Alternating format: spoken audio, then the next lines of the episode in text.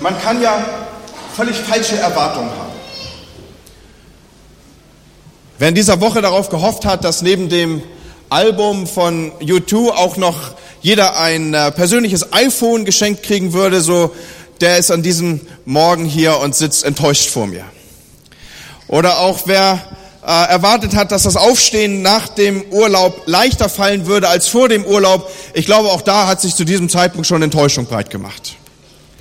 Oder wer in diesem Jahr in Wagrein auf der Freizeit der jungen Erwachsenen gehofft hat, dass es wieder, wie beim letzten Mal, als wir dort waren, über 30 Grad sein würde, inmitten Österreichs, auch der wurde enttäuscht. So, man kann völlig falsche Erwartungen haben. Aber die, die von mir eben genannt wurden, mit denen kann man leben. Sie bekommt man hoffentlich verarbeitet. Wenn nicht, dann müsst ihr euch mir in der Seelsorge anvertrauen, wenn ihr an dieser Stelle schon zerstört seid. Aber es gibt ja andere, größere, ernstere Erwartungen.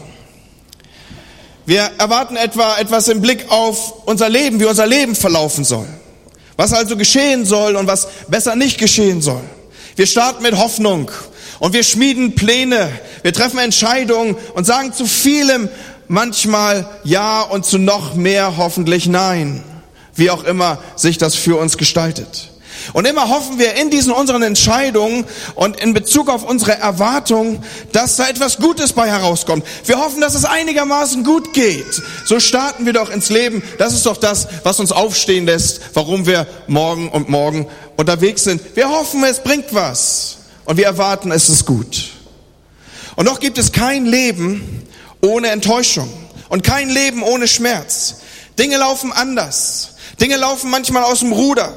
Pläne scheitern, Beziehungen gelingen nicht immer, Türen schließen sich vor unseren Nasen, Hoffnungen zerplatzen und Schmerz zieht ein. Manchmal laufen die Dinge so ganz anders, als wir es erwartet haben. Am Donnerstag saß ich mit einem geschätzten Kollegen zusammen. Und ich weiß von ihm, dass wenige Wochen zuvor er sagte, weißt du, bei meiner Frau hat man Krebs diagnostiziert. Jetzt wenige Wochen später treffe ich ihn wieder, ich sitze mit ihm zusammen im Büro und er sagt mir, du, sie ist im Hospiz, sie liegt im Sterben. Ich bin ganz sicher, auch diese Familie hatte andere Erwartungen an das Leben.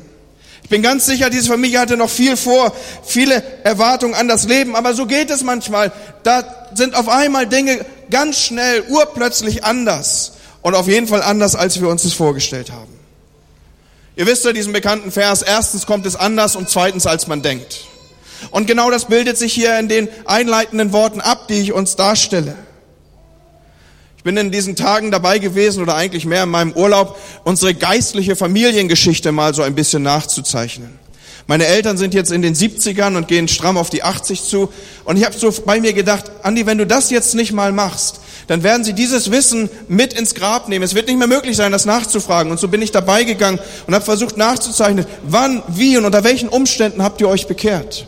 Was ist eure persönliche Lebensgeschichte mit Jesus? Was ist im Zusammenhang dazu aufzufinden? Und wenn man so in diese Zeit zurückgeht, dann wird man auch wieder zurückgeführt, zumindest bei meinen Eltern war es so, in schwierige Umstände der Nachkriegsjahre.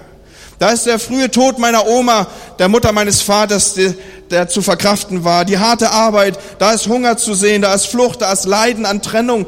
Und ich habe ja hier auch eine Generation vor mir, die sich daran durchaus noch zu erinnern weiß.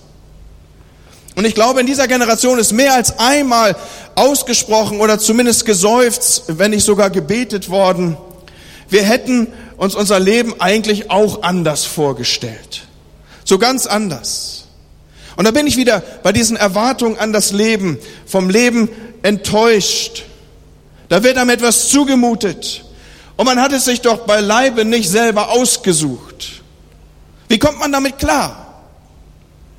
Und wie findet man Boden unter den Füßen? Freunde, diese Gedanken gehen einem durch den Kopf, wenn man sich mit Hosea beschäftigt. Und er ist der Mann, mit dem ich mich heute Morgen beschäftigen möchte, vor euch und euren Ohren. Hosea, ein frommer Mann aus dem Volk Gottes. Und er hatte auch so seine Erwartungen an das Leben. Er hatte sicher Erwartungen, was es bedeuten könnte, ein Leben mit Gott zu führen. Und ich stelle mir vor, wir haben ja hier es mit einem frommen Mann zu tun. Er hat sich ausgemalt, das hat etwas mit dem Hören auf Gott zu tun. Das hat etwas mit Vertrauen zu Gott zu tun, mit Respekt gegenüber Gottes Willen, ja mit dem Dienst für Gott. Und sicher hoffte er, das Leben würde vor diesem Hintergrund gelingen, dass etwas Segen auf seinem Leben liegen würde, zum Beispiel zum Ausdruck gebracht durch ein harmonisches Familienleben, durch belastbare Beziehungen, durch sinnvolle Arbeit, durch Respekt der Mitmenschen oder auch stabile Gesundheit, was wir so als Segen verstehen. Hosea lebte ungefähr 750 Jahre vor Christi Geburt im Norden von Israels und es waren schwierige kriegerische Zeiten, in denen er lebte. Viele Menschen waren Gott untreu geworden. Sie hatten sich modernen Religionen zugewandt, die Erfolg und, und Fruchtbarkeit versprachen und äh, auf jeden Fall mehr Spaß machten als die alten Religionen oder die alte, der alte Glaube an den Gott Israels. Nur Hosea nicht. Er gehörte zu den Treuen im Lande. Er wollte für Gott leben. Er wollte auf Gott hören. Er wollte vertrauen. Er wollte gehorchen. Er wollte Gott dienen. Und seine Geschichte ist so beeindruckend. Sie hat mich so berührt in der vergangenen Woche, dass ich sie heute Morgen mit euch teilen möchte. Und sie zeigt, wie es gehen kann, wenn Erwartungen enttäuscht werden. Und sie zeigt, wie Gott manchmal segnet, indem er Schweres zumutet. Und sie zeigt uns auch und vor allem das Herz Gottes und wie es in ihm aussieht. Die Geschichte von Hosea finden wir im Alten Testament. Er gehört zu den kleinen Propheten und klein heißt nicht klein von Bedeutung, sondern deswegen klein, weil das Buch einfach ein bisschen dünner ist als die anderen, ist es deswegen nicht weniger unwichtig. Beziehungsweise wichtig. Und ich erzähle euch aus den ersten Kapiteln. Vielleicht mag der ein oder andere das zum Anlass nehmen, es zu Hause nachzulesen. Ich erzähle euch drei Szenen. Drei Akte will ich heute Morgen vor euch gestalten. Eine erste Szene spielt in einer vielleicht Hochzeitskapelle. Eine zweite spielt im Rotlichtbezirk und eine dritte spielt auf dem Marktplatz. Und ich möchte euch mit hineinnehmen auf die erste Szene. Wir befinden uns in einer wie auch immer gearteten äh, Umgebung, wo Hochzeit gefeiert wird. Hosea, das muss ich voranschicken, wurde irgendwann, wir wissen nicht genau wann, von Gott angesprochen. Er wird angesprochen und bekommt einen Auftrag. Er soll etwas für Gott tun und Hosea ist sowas von bereit. Das ist ja sein Lebensinhalt gewesen. Er wollte für Gott leben.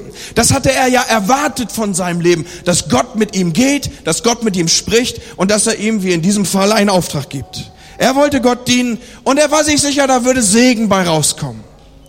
Also sagt Gott zu ihm, ich möchte, dass du den Menschen erzählt und verdeutlichst, wie ich bin und wer ich bin, Hosea. Und du sollst ihnen mein Wesen zeigen. Du sollst mein Prophet sein. Und Hosea sagt, ja, hier bin ich. Genau das ist es. Meine Berufung. Gerne, ich bin bereit. Und dann sagt Gott zu ihm, damit du das tun kannst, möchte ich, dass du heiratest. Und immer noch ist Hosea voll dabei und sagt, ja, klar Gott, du weißt am besten, was ich brauche. Gerne, toll. Ein Prophet kann manchmal so einsam sein. Ein Arbeiter am Reich Gottes kann manchmal so, so alleine sein. Und ich, Gott, ich hätte wirklich eine, eine, gerne eine verständnisvolle, fromme Frau an meiner Seite, die mich ermutigt und die mit mir betet und die mit mir spazieren geht und die mit mir abends Tatort guckt und, und so, das waren seine Träume. Aber Gott, wo finde ich diese Frau? Und Gott sagt, Hosea, im Rotlichtviertel der Stadt. Und Hosea denkt, er hört nicht richtig und er fragt nochmal nach und habe ich richtig zugehört und Gott wiederholt, ja, im, im Rotlichtviertel der Stadt findest du sie. Und Hosea mag sich die Frage gestellt haben, meine Frau im Rotlichtviertel der Stadt, Herr, sie arbeitet dort als Sozialarbeiterin, oder? Oder als Streetworkerin oder im missionarischen Einsatz der Mitternachtsmission. Aber nein, sagt Gott, sie ist da in anderer Weise beruflich tätig. Und hören wir mal, was das Wort Gottes sagt. Als der Herr anfing zu reden durch Hosea, heute dürft ihr übrigens mal sitzen bleiben. Normalerweise vielleicht für die Gäste steht die Gemeinde auf, wenn wir Wort Gottes lesen, als Respekt vor Gottes Wort. Heute, es kann hart werden, deswegen entspannt euch auf den Stühlen, okay? Als der Herr anfing zu reden durch Hosea, sprach er zu ihm, geh hin und nimm ein Hurenweib und Hurenkinder, denn das Land läuft vom Herrn weg der Hurerei nach. Und er ging hin und nahm Goma, die Tochter Dibjaims, zur Frau. Die ward schwanger und gebar ihm einen Sohn und danach noch weitere Kinder. Zwei an der Zahl. Und damit sind wir mittendrin. Sag mal, kann man erwarten, dass Gott einem frommen Menschen ein bisschen Glück gönnt? Kann man erwarten, dass wenn man zu Gott geht und sagt, hier ist mein Leben, ich will dir dienen, dass da was Gutes bei rauskommt und dass man vor peinlichen Situationen bewahrt wird, wie sie hier abgebildet sind? Offenbar nicht. Was aber geschieht hier? Gott möchte, dass Hoseas Leben ein Gleichnis wird. Er soll mit seinem Leben etwas abbilden, eine leibhaftige Darstellung von Gottes Beziehung und seinen Kindern werden, mit seinem Leben sozusagen pantomimisch mit Untertitel. Darum, Hosea, sollst du eine Frau aus dem Rotlichtbezirk nehmen, eine Frau, die viele Männer hatte und die keinem treu sein konnte, eine Prostituierte, Hosea, mit dieser Frau Goma, wirst du verbunden sein. Sie wird ihre Vorgeschichte mitbringen, ihre Treulosigkeit, ihr Getriebensein. Sie wird ihr wehtun. Und genauso sollst du den Menschen zeigen, wie es um sie und wie es um mich und um unsere Beziehung miteinander bestellt ist. Du und ich, wir geben unser Herz hin für Leute, die uns wehtun, die uns in Stich lassen, die die Treue brechen, die uns zurückweisen. Deine Ehe, Hosea, wird meine Beziehung zu meinem Volk widerspiegeln, denn ich bin der Ehemann einer treulosen Frau. Freunde, ich weiß nicht, ob ich den Mut gehabt hätte, sowas in die Bibel zu setzen. Aber es steht da nun mal drin und ich habe gemerkt, ich habe eigentlich noch nie über diesen Text gesprochen. Wir kennen ja viele Begriffe, Worte und Bezeichnungen für Gott. Wir wissen um den Begriff des Hirten, um den des Königs, um Vater, um Richter, um Fels, um Burg, um Ewiger, um Schöpfer oder was immer wir anfügen mögen. Und hier bei Hosea sagt er, wenn ihr mich wirklich verstehen wollt, Leute, mein Herz, mein Wesen, alles, dann, dann müsst ihr mich als einen Ehemann begreifen, dessen Frau untreu geworden ist. Allen Schmerz und allen Kummer und alle Verletzungen, alles, was weh tut, habe ich durchgemacht. Was dieses mit sich bringt, das ist mein inneres Gefühl. Und Freunde, das, was ich hier so ähm, beschreibe und worauf ich Bezug nehme, das ist ein ungewöhnlicher Blick auf das, was in der religiösen Sprache mit Sünde wiedergegeben ist. Jetzt mal von einer anderen Seite her beleuchtet. Ein Blick, der nicht darauf schaut, wie das zerstörte Verhältnis des Menschen zu Gott uns schadet, sondern jetzt mal ein Blick auf Sünde und was passiert, wenn wir so leben bei Gott und welchen Schmerz es bei ihm auslöst, was es für Gott bedeutet.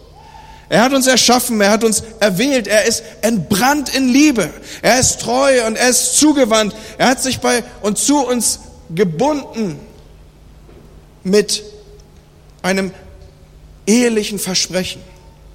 Er hat gesagt, ich bin für dich da in guten wie in schlechten Tagen, endgültig, bis der Tod uns scheidet. Aber wir wenden uns ab und wir hören nicht auf ihn. Und wir hören nicht zu und wir gehorchen nicht, wir trauen ihm nicht, wir argwöhnen, er könnte es doch nicht so gut mit uns meinen und wir beharren darauf, dass wir selber die Meister unseres Lebens sein könnten. Und wir wollen keinen König haben. Und wenn doch, dann doch nicht ihn. Wir ziehen andere vor, an die wir unser Herz hängen und die wir dann wie Götter verehren. Bei Hosea heißt das, was ich hier beschreibe, wir brechen den ehelichen Bund mit Gott und treiben uns im Rotlichtviertel des Lebens rum. Wir sind Ehebrecher. Und das Ganze, diese Szene, diese, die, dieses Gefühl Gottes, das soll Hosea nun mit seinem armen Leben irgendwie auf die Bühne bringen. Und er heiratet tatsächlich eine Frau mit zweifelhaftem Ruf. Da ist diese Kapelle, so stelle ich mir vor, dieser Ort, an dem geheiratet wird, die Leute tuscheln und flüstern und sagen, weiß er nicht, was er tut? Wer ist das? Und um ihn selbst vielleicht herum wird auch das Herz schwer. An dem Tag, der doch Hochzeit sein sollte, da zieht's ihn runter. Was um alles in der Welt tut er da? Er fühlt sich nicht gut, es fühlt sich auch nicht gut an. Und Hoseas Erwartungen an ein gutes Leben zerplatzen wie Seifenblasen. Und es kommt, wie es kommen musste. Kinder werden geboren, so bekommen wir die Information. Aber irgendwann zieht es Gummer mit Macht zurück in ihr altes Leben. Irgendwann muss sie wieder um die Häuser ziehen, so ist berichtet hier in Hosea. Und Hosea bricht es das Herz. Zwischendurch hat er vielleicht gehofft, ein bisschen gehofft zumindest. Es könnte gut werden. Aber es wurde nicht gut und Schmerz und Tränen und Liebe und dieses ganze Gemenge. Irgendwie gehört Schmerz ja auch zur Liebe, oder? Und hier geht es um die Liebe Gottes zu einem ehebrecherischen, notorisch untreuen, zu beständiger Liebe, unfähigen Wesen, zu dir und zu mir. Und das soll und das stellt nun Hosea mit seinem Leben dar. Darauf hat er sich eingelassen, darauf hat Gott sich in Bezug auf uns eingelassen. Und Hoseas Leben demonstriert Gottes unbegreifliche Entscheidung, sich auf uns unzuverlässige Wesen einzulassen, aber es demonstriert auch Gottes Schmerz, weil dieses Wesen ihn immer und immer wieder die Treue bricht. Das ist das Kapitel 1. Wie geht es weiter? Was folgt auf dieses Geschehen? Das zweite Bild, die zweite Szene spielt im Rotlichtviertel, ich habe es gesagt. Und sie beschreibt die Tiefe der Liebe. Es ist ja nun nicht so, dass Gott sich einfach zurücklehnt oder es preisgibt oder was auch immer. Nein, er, er, er nimmt diese Untreue nicht einfach so hin. Im zweiten Buch wird uns hier, im zweiten Kapitel des Buches wird uns das gesamte Spektrum an Gefühlen abgebildet, wie Gott wie es Gott als verletzlichen Ehemann geht. Es geht um tiefe Trauer, es geht um Zorn, es geht um Verzweiflung und verzweifeltes Überleben, wie die untreue Braut zurückgewonnen werden kann. Und Gottes Schmerz ist deshalb so groß, weil er sieht, dass der Mensch, der sich lossagt von Gott, nicht nur verraten und verkauft ist im Besonderen, sondern auch im Allgemeinen wirklich dabei zugrunde geht, in jeder Hinsicht verloren ist. Und wenn du mit dem Text arbeitest und mit Auslegung dazu, dann gibt es Ausleger, die deuten das zweite Kapitel so, dass Hosea nun der betrogene und verlassene Ehemann wurde, der alleinerziehende Vater von drei Kindern, er muss irgendwie klarkommen und er ist dem Spott und dem Gerede und dem Kopfschütteln der Nachbarn ausgesetzt. Und jetzt lesen wir, was Hosea tut. Abend für Abend schleicht er durch die Gegend. Also es lohnt sich wirklich, das mal nachzulesen. Er sucht nach seiner Goma. Er klopft an Türen, er steht an Straßenecken, ob er sie wohl finden könnte. Und vielleicht ist sie längst in einem Bordell gelandet, vielleicht mit irgendwelchen Liebhabern unterwegs in der dunkelsten Bude, die dieses Viertel kennt. Offenbar wird sie, so ist es beschrieben, auch nicht immer gut behandelt. Offenbar sind da fremde Männer, insbesondere einer, der beschrieben wird, er ist brutal, er ist rücksichtslos.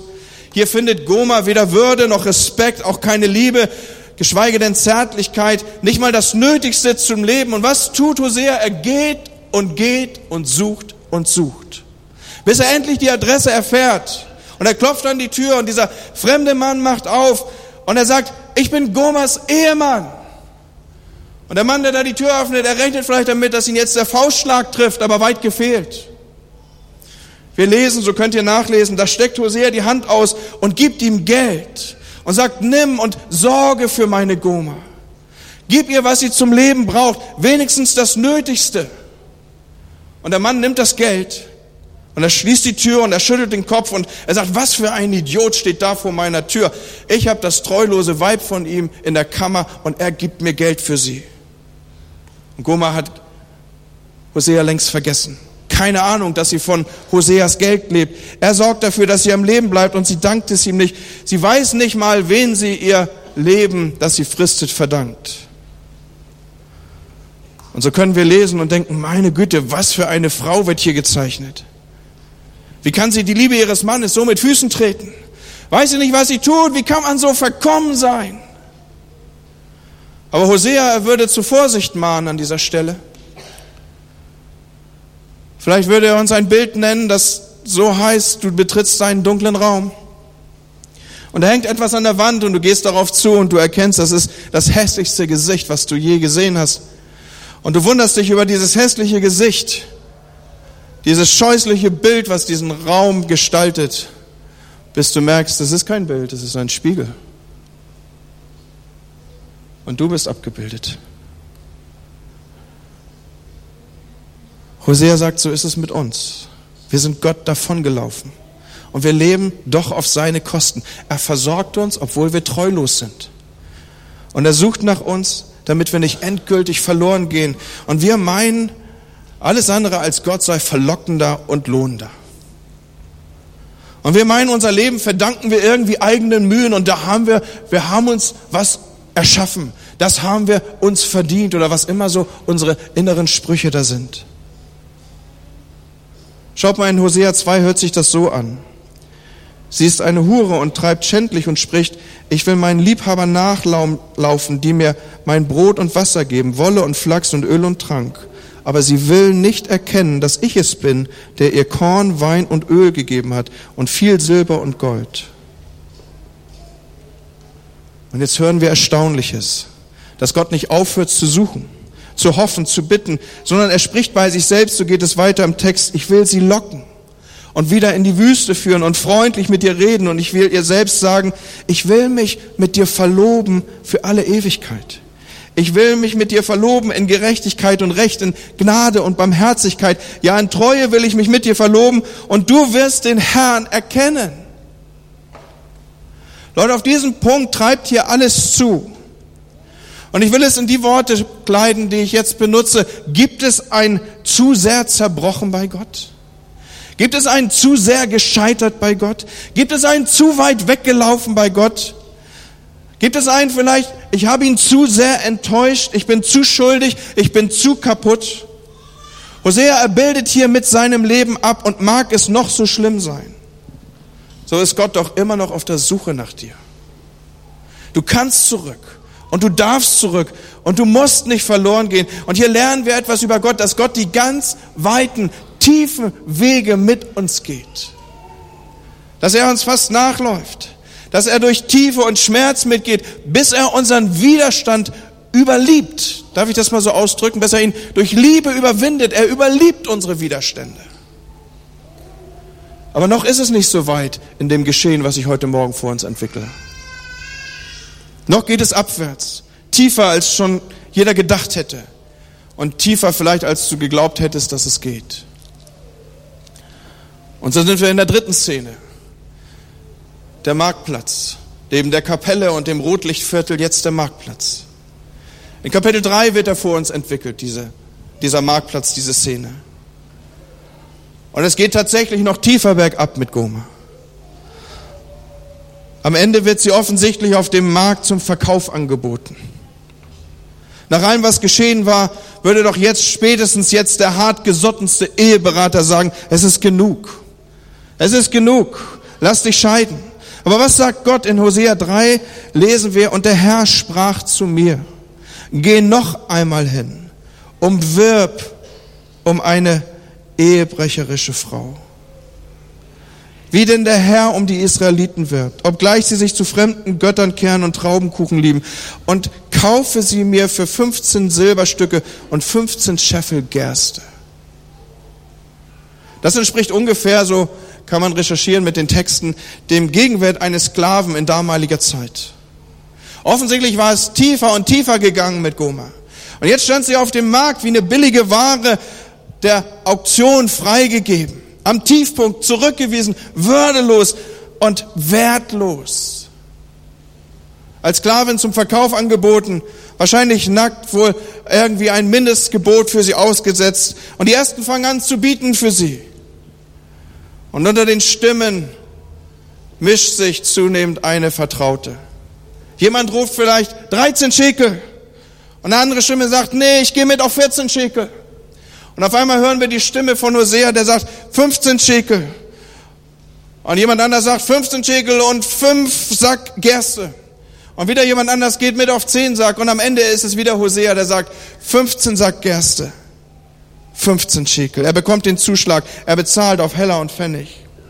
Und dann geht er zu ihr. Und sie denkt, na, was habe ich zu erwarten? Was wird jetzt kommen? Als Sklavin zurückgeführt. Nimmt er mich. Rache wird bestimmt das Motiv sein. Strafe muss jetzt ausgehalten werden. Aber nichts davon, Leute. Nichts davon. Er legt ihr einen Mantel um. Er nimmt sie bei sich auf. Er führt sie an der Hand, er führt sie heim, er lässt ihr ein Bad ein, er sorgt für gutes Essen und er verbietet jedem im Hause schlecht von ihr und zu ihr zu sprechen. Diese Frau, als ich das so für mich wahrnahm, da klang das in meinen Ohren, was wir aus dem Neuen Testament kennen. Diese Frau war verloren und ist wiedergefunden. Sie war tot, aber jetzt ist sie lebendig. Und zu Goma sagt er, du sollst wieder meine Frau sein. In Treue werden wir verbunden sein für immer. Und die Leute sagen, sie ist wieder da. Und er geht umher und sagt, ja, endlich. Sie ist wieder da.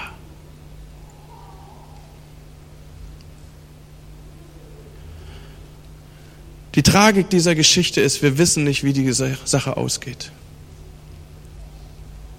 Wir wissen nicht, wie Goma sich entscheidet, was ihre Antwort ist. Wir erfahren nicht mal, ob es klappt. Wir sehen nur dieses Gleichnis, das Hosea mit seinem ganzen Leben abbildet. Und es sagt uns so viel über Gott.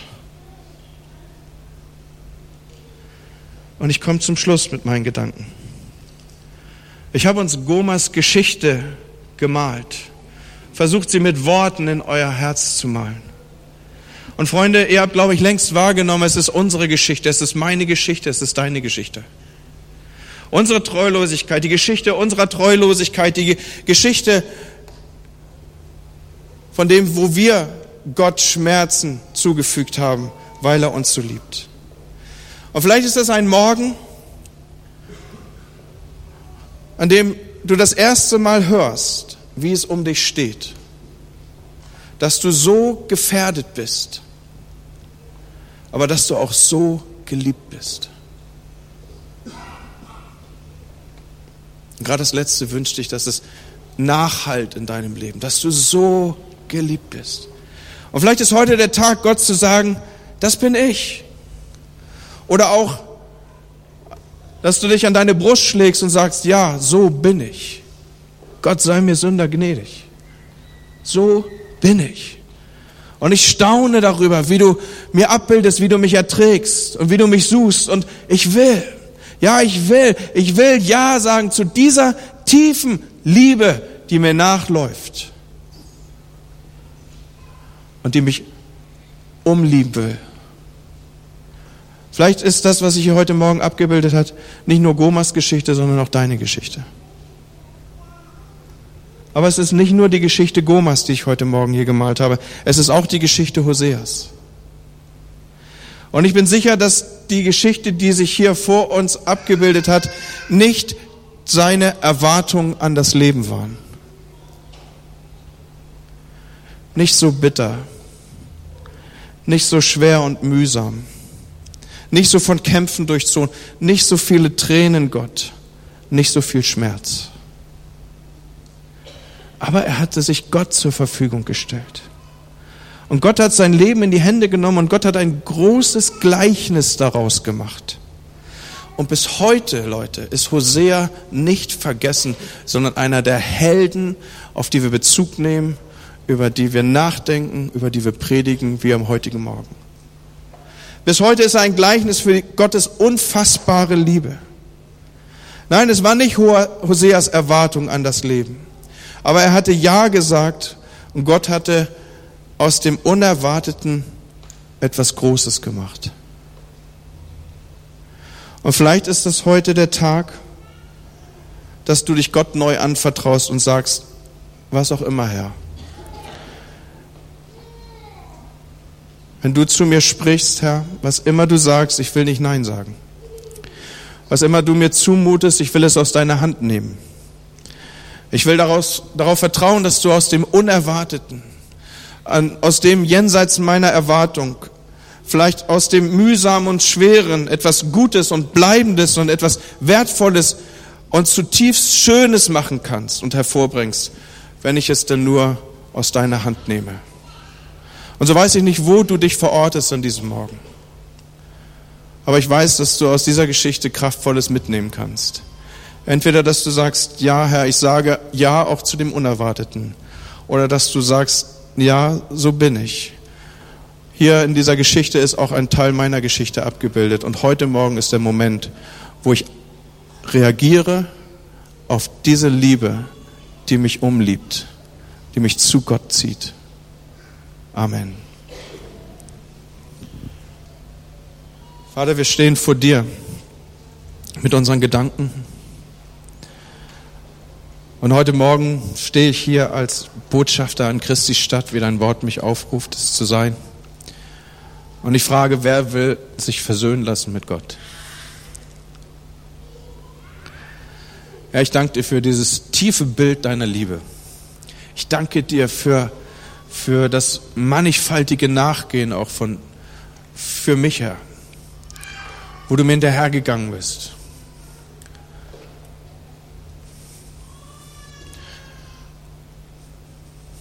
Und Heiliger Geist, ich lade dich ein, dass in diesem Moment einfach du dich lagerst über diesem Gottesdienst. Und wenn Menschen heute Morgen hier sind, die sagen, ich will auf diese Liebe Gottes reagieren, dann bitte ich dich, dass du mir deine Hand zeigst, dass ich für dich bete. Dass du heute Morgen durchdringst zu Gott, dass du in die Beziehung zu ihm trittst. Sind Menschen heute Morgen hier, die sagen, ja, ich habe mich wiedergefunden in dem, was ausgedrückt wurde.